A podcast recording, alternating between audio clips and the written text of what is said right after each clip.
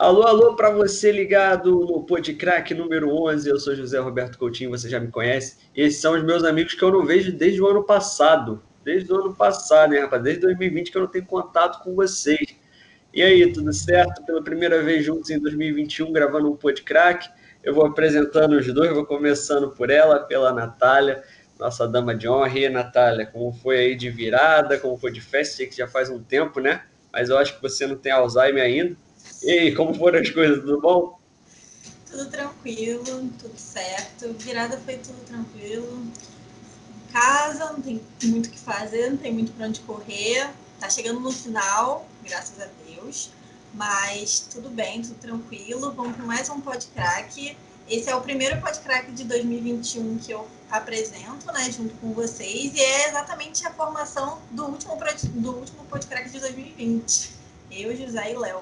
Então, muito feliz de estar aqui de volta. Verdade, o time está ofensivo, hein? Esse time aqui está ofensivo, você tem que ver esse time aqui no off, é, time que não para de atacar um instante. Léo, é o seu primeiro podcast também em 2021, seja bem-vindo, meu parceiro. Como é que estão as coisas, tudo certo? E aí, boa noite, boa noite, Zé, boa noite, Natália, todo mundo que tá ouvindo aí. Pô, feliz de estar fazendo esse podcast, semana passada não pude participar, é, tem muita coisa para a gente falar aí, muito jogo acumulado aí que a gente passou batido. É, e novidades aí para os cariocas. De, de, ano novo foi tudo bem, espero que com vocês tenha sido tudo bem também.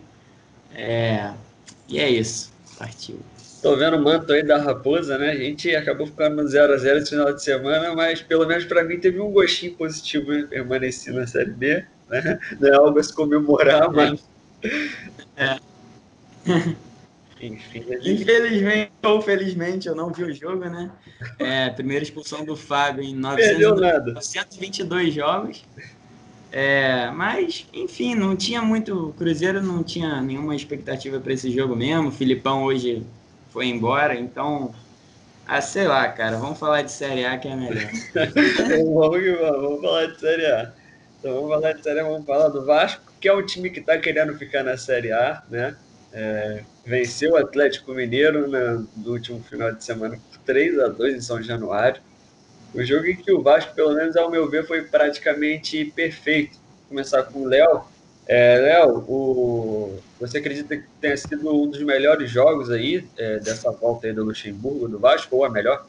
Exatamente. Para mim foi a melhor partida do Vasco sob o comando do Luxemburgo. É, a gente já vê as ideias do Luxemburgo sendo aplicadas ali, a marcação, as duas linhas de quatro que ele gosta, é, a marcação bem justa, né, de perseguição curta e tal, é coisa que dificultou muito o Atlético do São Paulo, ele, apesar do Atlético ter começado melhor o jogo, né, conseguiu um pênalti logo no início, numa besteira ali do Léo Matos, por sorte do Vasco, o Johan perdeu e logo depois o Guilherme Arana deu uma bobeira gigantesca e o Léo Matos mesmo, que para mim fez uma excelente partida, conseguiu aproveitar é, a bobeira do, do Arana e fez assistência para o Cano. E a partir daí, o Vasco dominou as ações na partida, conseguiu é, ampliar o placar numa jogada também do Léo Matos pela direita, cruzou, Pikachu foi oportunista, Pikachu que chegou a 101 gols na carreira aí, é, para um lateral, alguém que jogou de ponta dessa vez, mas alguém que jogou de lateral praticamente a vida toda. É uma marca muito expressiva, ele não tem nem 30 anos ainda.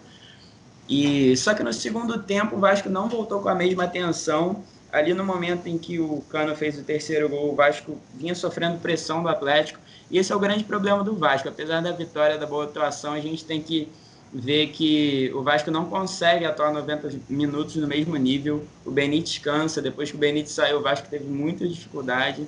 É, não conseguiu reter a posse de bola, tomou dois gols do Atlético, mas enfim, o Cano fez 3 a 2 o Atlético fez 3 a 0 desculpa, o Atlético depois diminuiu e no finalzinho fez o segundo gol. Mas o que o Luxemburgo tem que ver é um plano para quando não tiver o Benítez. O Leonardo Gil, é, que às vezes é o substituto do Benítez, jogou muito melhor agora recuado, é que ele erra muito passe. É, ele jogando mais atrás, é, arriscando menos, acho que ele rendeu melhor.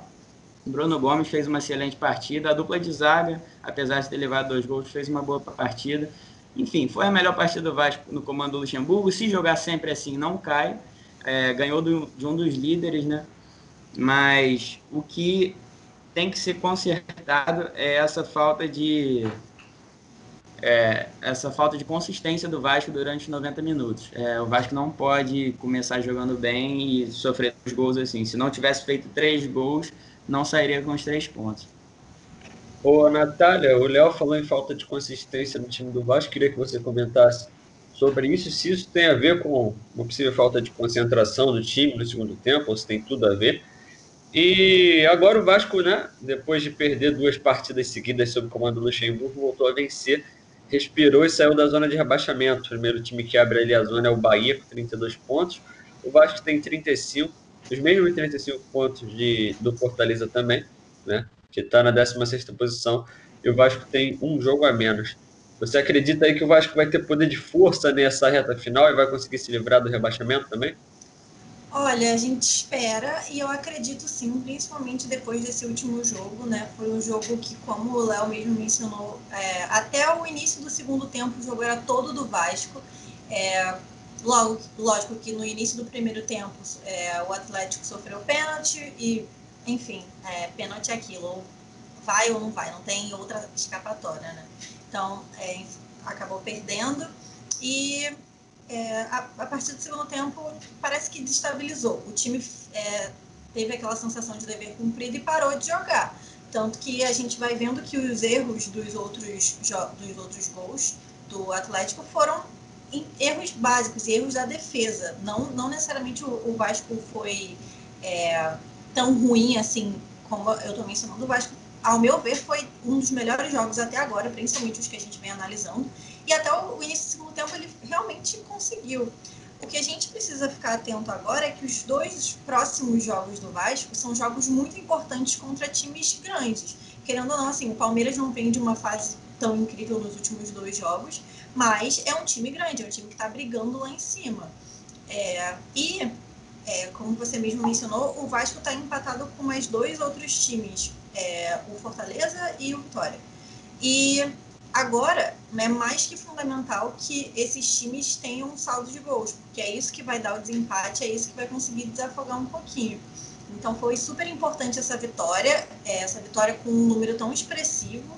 E como a gente. O Vasco veio agora nessa mudança né, de técnico, o Luxemburgo é um técnico super experiente, e eu acredito sim que o Vasco consiga ganhar os próximos jogos. Se não ganhar, pelo menos um empate porque depois desse último jogo a gente viu realmente muita mudança de tudo que a gente vinha comentando antes. É óbvio que assim, é logo o início, mas o Luxemburgo foi contratado realmente para não fazer com que o Vasco caísse. Mas, ao meu ver, está fazendo um ótimo trabalho até agora. Está fazendo um ótimo trabalho, de fato, o Luxemburgo, é, que estreou contra o Atlético Goianiense, conseguiu um empate por 0 a 0 logo na sequência venceu o Vasco por 3 a 0 um início muito promissor. É, acabou perdendo duas partidas seguidas, né? Contra o Curitiba em São Januário e contra o Red Bull Bragantino por 4 a 1 é, lá em Bragança Paulista, mas agora voltou a vencer. O Vasco, como a Natália bem adiantou, tem um jogo aí que está atrasado contra o Palmeiras é, e vai disputar esse jogo essa semana. É, apesar do Palmeiras aí não, é, praticamente jogar toalha em relação ao Campeonato Brasileiro, né? muito difícil agora com, com, o Inter avançando aí, mas eu não duvido nada desse campeonato também, tá bem embolado. Mas é, o Palmeiras é um time a ser respeitado, um time forte, está na final da Libertadores e da Copa do Brasil também.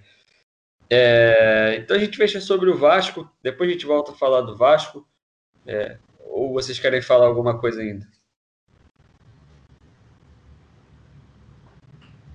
Não, é só falar que o, o Vasco acabou recuperando os pontos que perdeu do Coritiba, né? Porque é, seriam três pontos que estariam na conta ali de, da conta para não ser rebaixado, que o Vasco teria que somar aqueles três pontos contra o Coritiba e não somou, perdeu em casa, assim, num jogo atípico, né? Que o Henrique foi expulso no primeiro tempo.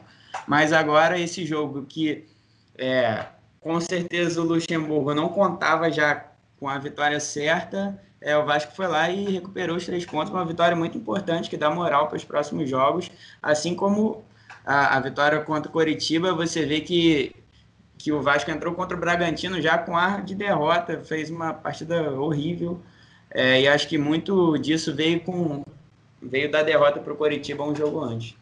É, o Vasco fez essa proeza de perder para o Curitiba em casa e fora de casa, né? Não, em casa, é em casa, perder para o Curitiba em casa e ganhar do Atlético Mineiro em casa, né? Duas coisas bem, bem diferentes. Vamos falar agora do, do Flamengo, né? Esse daí também tá, tá andando mal das pernas. O, o Flamengo jogou contra o Atlético Paranaense na Arena da Baixada no domingo. Acabou perdendo por 2 a 1 né? O Flamengo volta a perder para o Atlético Paranaense em Curitiba. E em uma rodada em que todos os times lá da parte de cima falharam, perderam, empataram, apenas o Internacional conseguiu vencer. Então o Inter do, do Abel Braga aproveitou essa rodada e disparou, né? Sete vitórias seguidas do, do Internacional para retomar a liderança do campeonato. Mas vamos falar do Flamengo. O Flamengo saiu atrás do placar, é, conseguiu empatar o jogo, mas no, quando parecia ser o melhor momento do Flamengo no jogo, né? No segundo tempo, acabou levando o segundo gol, gol marcado pelo Renato Kaiser. É, você falou da falta de consistência do Vasco, o Léo. Aconteceu isso no Flamengo também, no domingo? Não, aconteceu, eu achei bem menos do que o Vasco. O Vasco teve um momento muito bom e um momento muito ruim. O Flamengo eu não vi da, da mesma maneira. Eu vi erros que estavam claros para quem estava vendo de fora e não foram consertados dentro do campo. O Abner, que fez o primeiro gol, finalizou três bolas sozinho. A linha do Flamengo, tudo bem, a linha estava formada ali, o lateral direito estava acompanhando quem vinha por dentro, mas alguém tem que acompanhar o lateral esquerdo adversário. Esse alguém era o Everton Ribeiro. Não sei se ele não acompanhou, porque ele chegou atrasado três vezes, que eu acho até difícil, ou porque o, Rogério Senna não instruiu a fazer isso, instruiu ele a esperar a bola mais à frente. Eu não sei, véio, esse Flamengo é muito confuso, é difícil da gente entender, a torcida vem criticando, e ao meu ver com razão, o Rogério Senna, o fato do Gabigol e o Pedro não poderem jogar juntos, que ele falou que um dos dois tem que voltar para recompor, mas o Rodrigo Muniz ele nunca fez isso nem na base, ou seja, ele está improvisando alguém para jogar de ponta. Se for para fazer isso, é melhor botar um ponta para fazer do que um, um, atacante. E dá para jogar com dois atacantes por dentro. Ano passado, não ano passado, não, 2019, jogava Bruno Henrique e Gabigol por dentro. Nenhum dos dois voltava pelos lados. Quem voltava pelos lados era Arrascaeta e Everton Ribeiro. Então, tá, tá muito confuso esse time do Flamengo. Cada hora joga de uma forma. O, você vê já o, a, o trabalho do Rogério Senna sendo aplicado, mas é, não sei, eu acho que ele está meio perdido, o próprio elenco está sentindo isso. E o Flamengo está deixando escapar talvez um dos campeonatos brasileiros, assim, não vou dizer mais fáceis, mas que é mais palpável do Flamengo ganhar, porque tem o melhor elenco, né? Eu falava sempre que o Flamengo era o favorito, porque tem o melhor elenco. Então, mesmo que não jogue tão bem, os seus melhores jogadores têm a oportunidade de decidir os jogos. Eles tanto que ontem o Flamengo não fez tanto, tanto assim para fazer o gol. Foi lá e, e conseguiu empatar o jogo. É, então, eu vou voltar aqui alguns meses atrás. Eu acho que com o Domenech esse título seria do Flamengo. É, a demissão dele foi um, algo no impulso. A torcida do Flamengo pode ficar chateada porque vinha tomando goleada, goleadas, mas é, não sei o que que derrubou o Domenech, não sei o que que fez ele perder o vestiário, como a, a imprensa veículos, fontes confiáveis disseram que o Domenech tinha perdido o vestiário, mas se ele está no Flamengo, pontos que foram perdidos pelo Rogério muito provavelmente não teriam sido perdidos por ele. E mesmo que isso tudo, o Flamengo ainda está ali, ainda tem chance de ser campeão, ainda depende só das próprias forças. Não, mentira, não depende mais por causa da derrota para o Atlético Paranaense. Talvez o Flamengo estivesse ainda vivo, né? Na, na Libertadores, né? Ou então conseguiria avançar mais do que ser eliminado precocemente para o Racing, até mesmo na Copa do Brasil. Né? Mas, é, eu concordo contigo, Léo, nesse sentido de que foi o, uma coisa ali no impulso, a demissão do Menec. Natália, é, do Flamengo está na bronca, né, com o Rogério Senna. É, tem muita gente falando que ele é o pior técnico da história do Flamengo. Queria saber se você acha se é para tanto mesmo, ou se a torcida do Flamengo é, se acostumou mal com o Jorge Jesus. É, e queria saber se o Flamengo, ao seu ver, ainda briga pelo título. Então, não acredito que seja o pior técnico, não, até porque ele pegou o Flamengo exatamente nessa questão do Domenech. É, o Flamengo ainda estava muito conturbado. Na verdade, o Flamengo nunca se recuperou da saída do Jorge Jesus, isso é fato.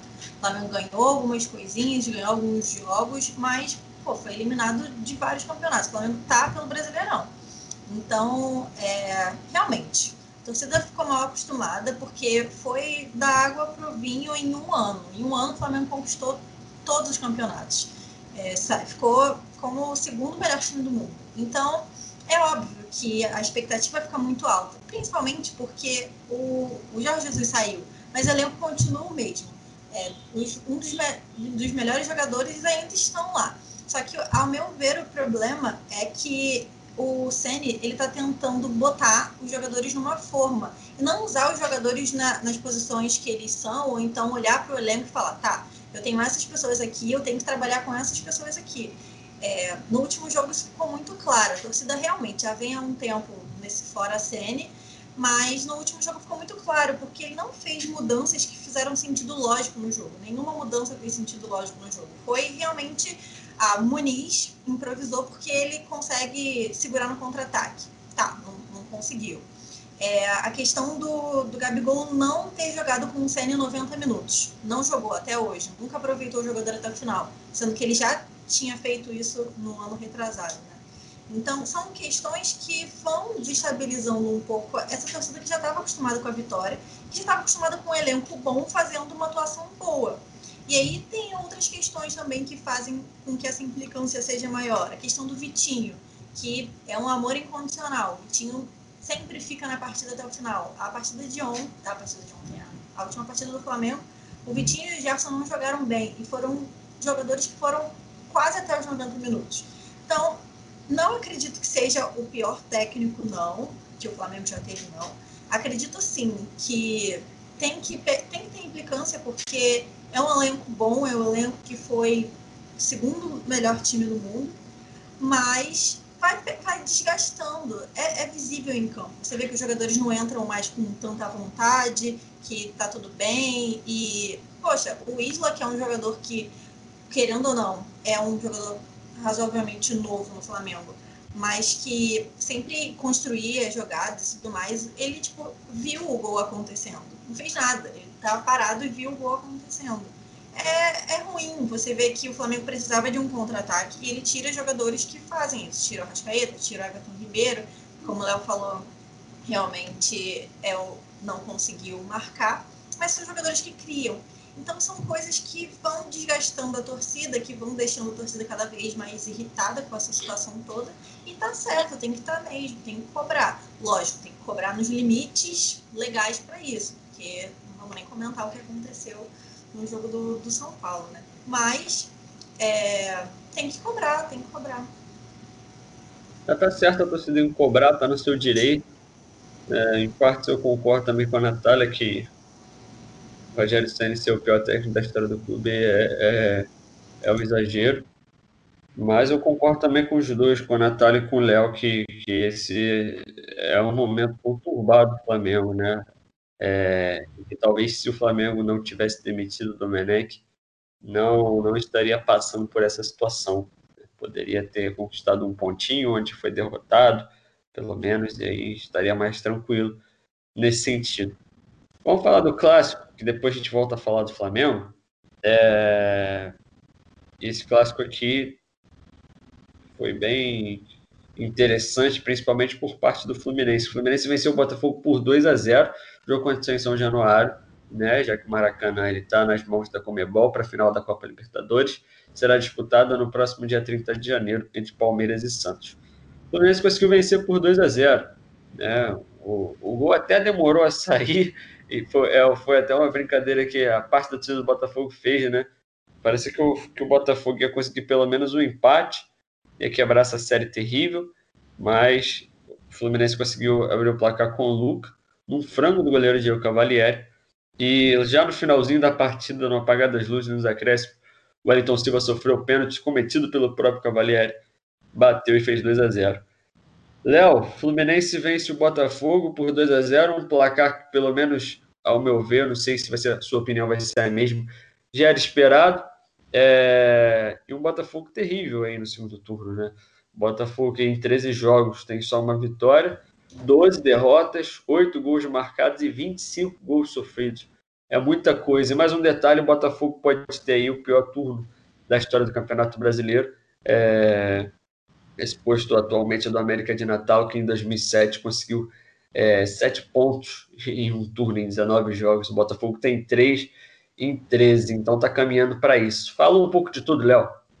É, essa campanha do América de Natal, quem lembra da época, é, você vê que era um time muito abaixo da Série A, mas muito abaixo, e parecia que nunca haveria um time que atuasse como o América de Natal, e o Botafogo caminha para conseguir essa proeza. Ele precisa de uma vitória ou um empate, pelo menos para igualar essa campanha do América de Natal, só que nem a torcida do Botafogo vê alguma esperança. É, o Botafogo tinha coisas, não tantas, mas tinha coisas positivas no campeonato, se você for pegar até dois meses atrás. A dupla de zaga, você, como a gente já falou aqui, não são jogadores ruins, Marcelo Benevenuto e Canu, mas a gente pega o jogo contra o Atlético Goianiense, eles cometeram falhas bizonhas, assim, o Botafogo conseguiu abrir o placar no segundo tempo e tomou 3 a 1 em 15 minutos. Então, o Fluminense, apesar de não vir bem, ele está conseguindo arrancar os pontinhos. A gente estava até conversando em off aqui do jogo contra o Coritiba. É, o Coritiba mereceu ganhar do Fluminense, mas o Fluminense foi lá e achou três gols, achou um golzinho no final com o Caio Paulista, na jogada também do Elton Silva, que vinha sendo muito criticado, né? É, e ontem até chorou no, na coletiva de imprensa, ele foi formado no Fluminense aos 17 anos, foi vendido para o Arsenal e voltou para o Fluminense, ainda teve empréstimo no Internacional, mas você vê que ele construiu a carreira toda, cria de Xerém, e acho que ser cobrado da forma como ele é pela torcida do Fluminense mexe com o jogador, né? E ele já fez três gols no campeonato, ele que não é um grande artilheiro, nunca foi de fazer muito gol, mas ele tem sido peça importante, principalmente nessa fase sem o Odair. E o Botafogo, gente, é, é preparar, é montar um planejamento para o ano que vem para não acontecer como aconteceu com o Cruzeiro. O Cruzeiro caiu na última rodada, é, não tinha planejamento nenhum, jogou com a base do Campeonato Mineiro, obviamente não deu certo. E esse tempo parado aí da pandemia até deu algum tempo para o Cruzeiro se organizar para a Série B, para montar um time minimamente competitivo. E mesmo assim chegou a brigar para não cair para C. Então o Botafogo tem que olhar para o Cruzeiro e ver o que não deve ser feito no ano que vem. No ano que vem não vai ter a cota, a verba da Série A, que inclusive o Botafogo já adiantou, mas para o ano que vem vai ter verba de Série B, o que complica demais, o que é, vai depender muito da inteligência, o que está em falta né, dos diretores do Botafogo, é, para conseguir montar um time que dê para brigar para subir. É, infelizmente o Cavalieri falhou, eu acho que, que ele não merecia ter falhado.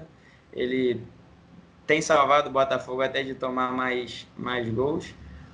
E, e o Fluminense mesmo tá aí, tá aí, vai para a Libertadores, é, vai, vai ter G7 no mínimo, né? E provavelmente G8. O, o oitavo colocado ali é o Santos, então. É o, o oitavo colocado é o.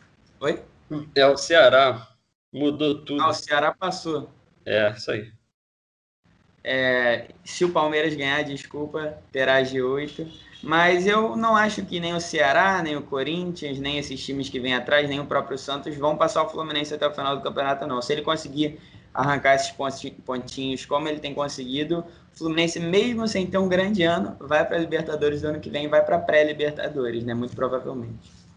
É, ô, ô Natália, é, dois pontos. Primeiro, sobre o Botafogo, queria que você falasse sobre o Botafogo, né? Porque aquilo, matematicamente, o time ainda tem chance de fugir da zona de rebaixamento. Eu queria saber se espiritualmente o Botafogo já está rebaixado. E outra coisa sobre o Fluminense agora, o Fluminense querendo ou não, como o Léo falou e falou muito bem, não vem jogando bem, não vem convencendo, mas vem vencendo, né? Nesses últimos cinco jogos de 15 pontos, o Fluminense conquistou 10, sendo um desses três pontos no clássico contra o Flamengo, né? E agora acumula aí três jogos sem derrota, três jogos sem, sem perder. E 50 pontos na sétima posição, encostou ali tanto no Palmeiras quanto no Grêmio. É, então aí nessa briga pelo, pelo G7 ou até um G8, tá muito bem. para uma possível vaga na próxima Libertadores. Fala um pouquinho dessas duas pautas, Natália. Então, acho sim que o Botafogo já está com o espírito de Série B. Não, não vejo muita saída disso, não. Ontem o jogo foi muito. O jogo passado foi muito ruim. É, nenhum do. O, o, Fluminense, tipo, a gente olha para o placar e, e, realmente imagina um 2 a 0 né? Mas não foi nada disso. O jogo foi muito ruim. É, nenhum dos dois times estava realmente com tanta vontade assim, ou tanta gana. Mas é aquilo o gol é o que vale, é a vitória que vale, né? Não tem muito como escapar disso. Então, realmente, é, na segunda questão do Fluminense, tem que ser assim, tipo, qualquer oportunidade que tiver, como teve com, com o Cavalieri, que realmente falha, não tem muito o que dizer, nas duas vezes, ao meu ver, no final do jogo, você sair daquela maneira é, muito arriscado. Tipo, óbvio que deveria defender, mas é, da maneira com que foi, para mim é muito arriscado e, e acabou acontecendo o pênalti. Mas é, nenhum dos dois times entrou com muita vontade, não. Um jogo muito morno. No primeiro tempo não aconteceu absolutamente nada. E, ao meu ver, o Botafogo sim já está com, com a cabeça na, na Série B. Mas o problema é exatamente o que o Ló estava comentando. Não adianta você ter a cabeça na Série B, mas não ter um planejamento de saída dessa Série B. Pô, o Botafogo é um, é um, um dos maiores times do Rio de Janeiro. É um dos maiores times do Brasil. É um time muito expressivo, um time de muita história, de, de muitas conquistas. É, assim, mas, ao meu ver, é isso. Não, não, adianta você ter o corpo na Série B e a cabeça tá na Série A ainda, porque tipo, é praticamente impossível que o Botafogo saia dessa situação. Mas tem que ter planejamento, tem que se organizar, tem que falar para a torcida que é isso mesmo, tem que assumir, né? Porque é o que não está acontecendo. É... Mas vamos ver o que vai acontecer, porque nada é impossível. Assim, as chances são muito pequenas, muito pequenas, todo mundo sabe disso. Mas nada é impossível. O futebol não é mais um. Mas é isso. Tem que ter a cabeça. Como o Vasco, né? A gente estava no, no, outro falando que o Vasco também ia cair. Olha o Vasco aí, fazendo três gols em uma partida. É muito improvável, sim. É praticamente impossível, sim. O Botafogo já está com a cabeça na Série B, mas não é impossível. A gente tem que analisar os próximos jogos. Mas, ao meu ver, sim, já está com, com o corpo na Série B e com a cabeça na Série A, vivendo ainda essa história, mas não adianta muito. É, pode ficar tranquila, tá, Natália? Porque essa é a opinião da maioria dos torcedores do Botafogo. A maioria já aceitou que o time caiu, né, e que é, é o planejamento. O que faltou nessa temporada tem que ser feito para a próxima temporada, principalmente por parte aí dos diretores de futebol do Botafogo. Sim, é... a, gente, a gente vinha até comentando sobre isso, né? Até mesmo o Henrique falando sobre isso com a gente. Essa questão da diretoria e tudo mais. Não dá para culpar um simples ator por isso, não dá. É, aquela questão da instabilidade também de técnico que o Botafogo vem enfrentando. Esse, o ano passado realmente foi um ano bem atípico para tudo e o futebol não estaria excluído disso. Mas é, o ano passado já ficou no ano passado, a cabeça é, é outra coisa e a cabeça agora é para um, outro campeonato, é, para um, um outro tudo, para outros times. E lógico que o Botafogo pode conseguir sair dessa situação no ano que vem, mas tem que, tem que pensar nisso. Não adianta cobrar da diretoria e cobrar de jogadores e não ter a consciência de que se não fizer nada, nada vai mudar, vai continuar. Quer falar, Léo? É, não, só falando, valeu, José, pela correção. Eu estava na cabeça que o Santos estava em oitavo, porque o Santos estava ganhando o Goiás. Tomou a virada, um jogo espetacular, com o golaço do Rafael Moura. Inclusive, go... para você ver, os times de baixo estão pontuando. O Goiás está na briga, o Coritiba arrancou empate de São Paulo, ganhando o Vasco no... em São Januário. É, o Bahia outro dia ganhou, perdeu ontem para o esporte. Então, os times lá de baixo estão brigando. O Botafogo só pode chegar a 41 pontos. Mas eu, antes disso, eu vou falar do Fluminense. É, eu acho que o grande adversário do Fluminense nessa vaga para a Libertadores é o Corinthians. Ele vai ter que contar com o Santos campeão da Libertadores para ter o G7. Se tiver o G8, aí, aí o Fluminense está tranquilo. Mas com o G7, o Corinthians tem dois jogos a menos e tem 45 pontos, enquanto o Fluminense tem 50. Então, se o Corinthians ganhar os dois jogos, passa o Fluminense. É, eu acho que é o único adversário ali que pode brigar com, é, com o Fluminense por essa sétima posição. O Ceará já tem 32 jogos, o Santos vai poupar jogadores, o Santos está na cabeça na, na, final da Libertadores e o resto está muito atrás. E agora falando do Botafogo, só pode chegar a 41 pontos. Ano passado o Ceará se livrou com 39, mas foi uma pontuação muito baixa. É, que é difícil um time se livrar com 39. O Vasco já se livrou com 43 em 2018, se eu não me engano. Mas é, 41 pontos é realmente difícil. O Botafogo tem que pensar na Série B, tem que aproveitar que vai ter tempo para isso, o que os outros times não vão ter, porque o Campeonato Carioca já começa na quarta-feira seguinte do fim do Campeonato Brasileiro. Então tem que pensar quem vai dispensar, quem vai ser aproveitado, vai, vai ter que readequar salário de alguns jogadores, vai usar a base, vai contratar jogadores experientes já em fim de carreira, enfim. O Botafogo tem que traçar um plano a partir de agora. Se ganhar tudo, chega a 41 pontos. O que muito provavelmente não vai acontecer, e mesmo assim, 41 pontos não garante o Botafogo na Série A. O é Botafogo é. quer pensar a partir de agora na Série B mesmo. Tem outra coisa, Léo. É, o Botafogo chega a 41 pontos, né, vencendo todos os jogos. E como você bem disse, o Ceará foi um, um caso à parte, né? Que conseguiu escapar com 39 pontos, mas Fortaleza, Vasco e Sport, que são os três times, os primeiros três times fora da zona de rebaixamento, já tem 35. Né? Então é, é, quase improvável que esses times não consigam ultrapassar aí 41 pontos, né? nem que se faça só 42, mas que chegue, que passe 41 pontos é muito difícil. Então, você falou bem, a Natália falou bem é pensar já na próxima temporada aí, né? Botafogo praticamente é, abraçado aí com, com a Série B. E, e vamos ver, né, se, se, se a diretoria vai continuar com o Eduardo Barroca, cara, porque é, ele completou 10 jogos no clássico, né?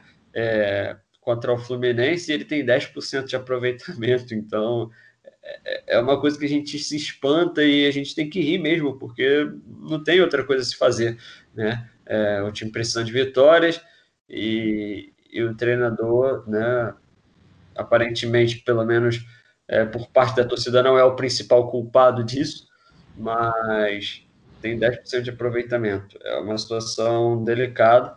Então, voltando ao que eu tinha falado antes, é fazer o que não fez na, nessa temporada se planejar, porque planejamento foi uma palavra que não esteve no dicionário é, dos diretores de futebol do Botafogo nessa temporada 2020-2021. Mais alguma coisa para falar, gente? Tudo certo. Que tá tudo certo, né? Vamos continuar então. É, vamos falar, passar aqui, dar, dar uma girada aqui no futebol carioca, né? É, vamos falar do Botafogo. As meninas do Botafogo estão arrasando. Elas é, chegaram à final da, da Série 2 do Brasileirão Feminino e já teve o jogo de ida. Lembrando que o Botafogo já conseguiu acesso para a primeira divisão do Brasileirão Feminino, né, já está garantido. É, e o primeiro jogo foi em Santa Catarina contra a Napoli, Napoli de Santa Catarina. O jogo foi 2 a 1 para as catarinenses. E o segundo jogo acontece nesse final de semana. O jogo vai ser realizado no Newton Santos. É, vamos aos resultados também da seletiva nessa semana, né? A seletiva do Campeonato Carioca que leva um dos seis times né, em disputa para a divisão principal é, do Campeonato Estadual, do, do, que vai começar em fevereiro. E vamos aos resultados. O americano perdeu jogando em casa para o Sampaio Correia por 2 a 1 A Cabo Friense venceu o Friburguense por 2 a 1 E o América ficou no 1 a 1 com o Nova Iguaçu Lembrando que o Nova Iguaçu foi o primeiro líder aí da, da, dessa, dessa seletiva e agora a liderança. É, na verdade, o americano, perdão, o americano foi o primeiro líder e agora a liderança do Nova Iguaçu, que tem sete pontos é o primeiro colocado aí. O primeiro colocado vai para a fase principal, enquanto as outras cinco equipes elas descem para jogar a Série A2 no ano que vem. No ano que vem, não, nesse ano, na, na próxima temporada. É... Agora vamos falar de, de do nosso podcast aqui, do nosso pod ranking, galera. Porque, não sei se vocês sabem, mas está com o novo líder, né? Não vou falar quem, porque, né? Eu vou falar sim, eu vou falar sim, eu faço questão de falar. É, então, primeiro para o placar da rodada, a Natália é, ao meu lado e ao lado também do Henrique. A gente fez seis pontos na última rodada. como os maiores pontuadores aí. Eu o Luiz, que, que deixou a gente aqui no, no, no, no Podcrack, mas ainda continuou participando do bolão, fez três pontos junto com o Léo. Né? Eu agora estou com 32 pontos, hashtag segue o líder. O Léo está na segunda posição com 31, o Luiz com 30 pontos aí na terceira posição. A Natália está é, tá com 26 pontos agora na quarta posição e o Henrique é o lanterna com 21 pontos. Né? E aí, vocês acham que tá tudo certo aí nesse ranking? Tem alguma surpresa? Para mim tá tudo normal, hein, galera? E você, Léo? É, tá tudo normal. É... Tá tudo muito embolado, né? Antes tava mais afastado, tava eu e o Luiz lá na frente, o José tá fazendo a campanha de recuperação aí, mas tá tudo em aberto ainda. E aí, Natália? É, eu tô aqui nessa briga com o Henrique já desde o início. Ele, ele me passa, aí depois eu passo. Mas vamos aí, vamos continuar não, gente. Tem que. É isso aí, Natália tá, tá entendendo aí o campeonato dela, né? Brincadeiras à parte, mas eu, como o Léo falou, tá bem disputado. Então vamos para essa próxima rodada, então, né? É, a gente vai aproveitar, a gente vai ter aqui um, dois, três, quatro, cinco, seis palpites. Seis palpites, porque é, agora, nessa semana, os jogos que estavam atrasados pela CBF vão acontecer então, como tem carioca envolvido, vai participar aqui sim do nosso bolão do Podcrack. Vamos começar então com você, Léo. É... Vamos falar então de Palmeiras e Vasco. O primeiro palpite aí é Palmeiras e Vasco. É quando mesmo? Acontece na terça-feira. Palmeiras muito provavelmente vai com o time toda reserva e eu vou botar um empate, um a um. Léo vai de empate. E você, Natália? Eu vou botar 1x0 Vasco. Natália vai de 1x0 Vasco. É... A, gente, a gente já recebeu aqui o, o palpite do, do Luiz e, e, do, do Henrique. Então, eu vou falar aqui o que, que eles colocaram aqui.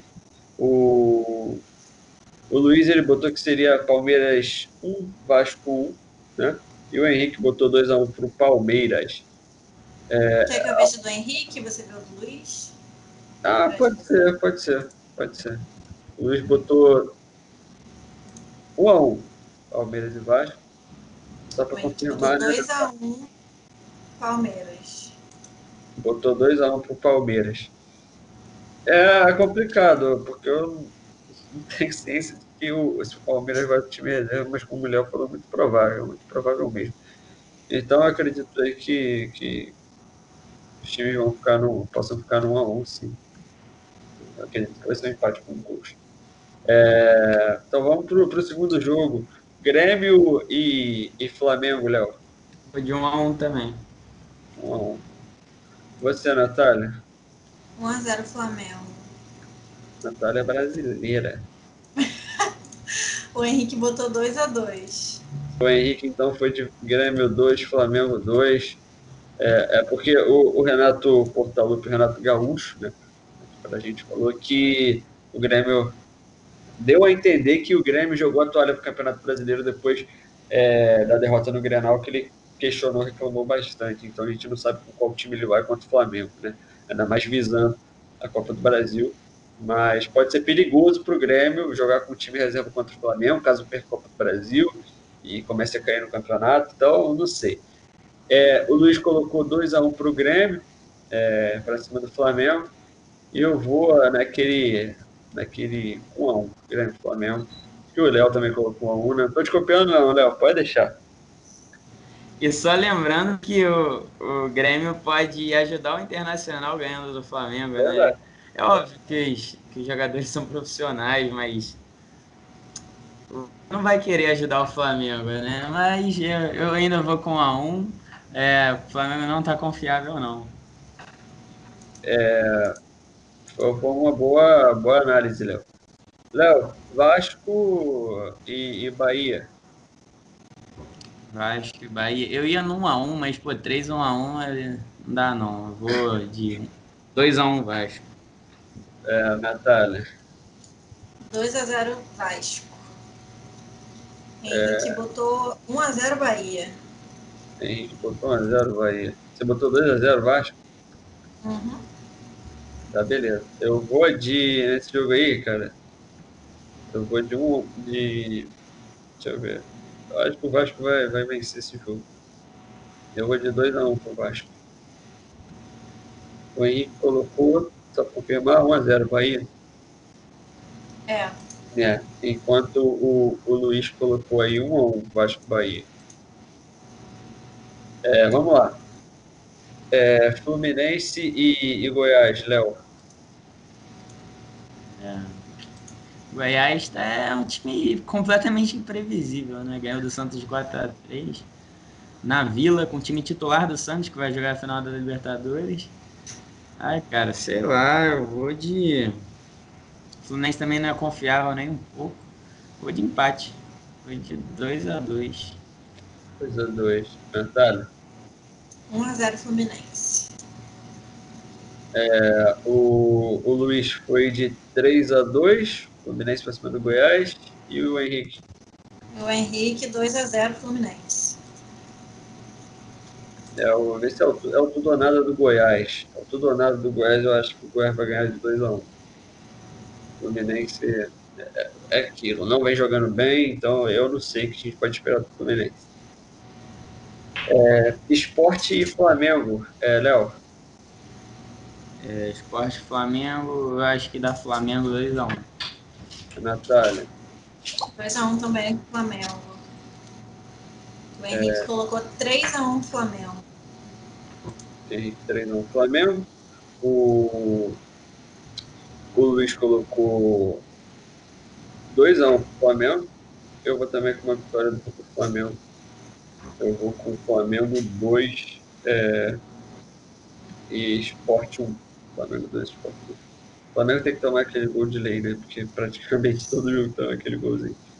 Palmeiras e Botafogo. É... Léo. 3x0 Palmeiras. Vai ser depois da final da Libertadores, né? Isso. Então, 3x0 Palmeiras. Vai ser a festa do título do Abel Ferreira.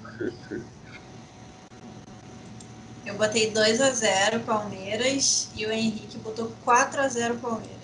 O Henrique tá empolgado. Ah. O Henrique tá empolgado. O Luiz colocou 2 x 0 pro, pro Palmeiras, né?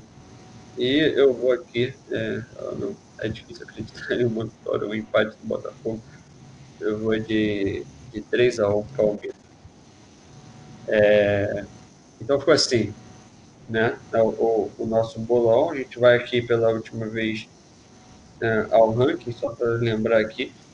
Né, o, estou liderando com 32 pontos. O Léo tem 31, o Luiz tem 30, todo mundo na cola. A Natália tem 26. Eu e o Henrique está um pouco mais distante com, com 21 pontos. Né. É... Então é isso, galera. Agora é esperar. Vamos esperar aí o resultado da, da, da rodada. Né? As rodadas, no caso, né? ter as rodadas atrasadas. E finalizar aqui o nosso, o meu, no caso, o meu primeiro programa com vocês, e no caso de vocês, o primeiro programa de 2021. Né? Queria agradecer a presença de vocês, é, dizer que eu estou muito ansioso aí com, com a vacina, né? Que a gente possa receber uma agulhada logo no braço, todo mundo se abraçar, fazer aquela festa, gravar um podcast junto, né? E e é isso. Valeu, Natália. Um beijo no coração. Até a próxima. Beijo, beijo, Léo, beijo, Zé. Tchau, gente. Até a próxima. E vamos aguardar, vamos ver, vamos esperar. Lembrando que isso aqui é um bolão, não que a gente queria, lógico que não. Mas tô lutando aí. Vou sair dessa posição, não vou deixar o Henrique passar. E até a próxima, menino. Competitiva. Competitiva, Natália. É, Valeu, Léo. Um abraço, meu parceiro. Tamo junto. E, ó, a briga vai ser até o final do campeonato, hein? É, o, o Luiz tá aí, ele saiu depois de craque, mas, mas tá incomodando ainda lá no, no bolão.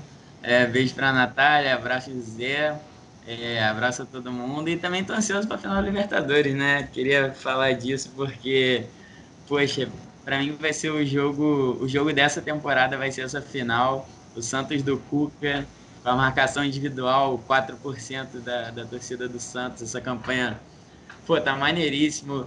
Eu, a minha torcida pessoal, assim, é por um título do Abel Ferreira Eu gosto dele desde que ele atuava na Europa. Eu já falei aqui que ele é o treinador estrangeiro, o melhor treinador estrangeiro que já apareceu aqui no Brasil, de verdade. É, a comparação com o Jorge Jesus a gente pode deixar para outro episódio. Mas é isso. Mas qualquer um dos times que ganhar merece, vai merecer. E segundo a gente vai falar um pouquinho mais disso. É isso aí. Valeu, Léo. Valeu, Natália. Um beijo no coração de vocês. Um beijo também para o nosso amigo que ficou com a gente aqui, que acompanhou a gente nesse podcast número 11, o segundo de 2021. Eu vou deixar no meu alô. Compartilha esse vídeo aqui, tá bom? Segue a gente lá também nas redes sociais. Manda para a namorada, para o namorado, para o periquito, para a mãe, para o pai, para o cachorro, para a avó. Um beijo para vocês. Pode crack, o lugar onde até você é craque. Valeu!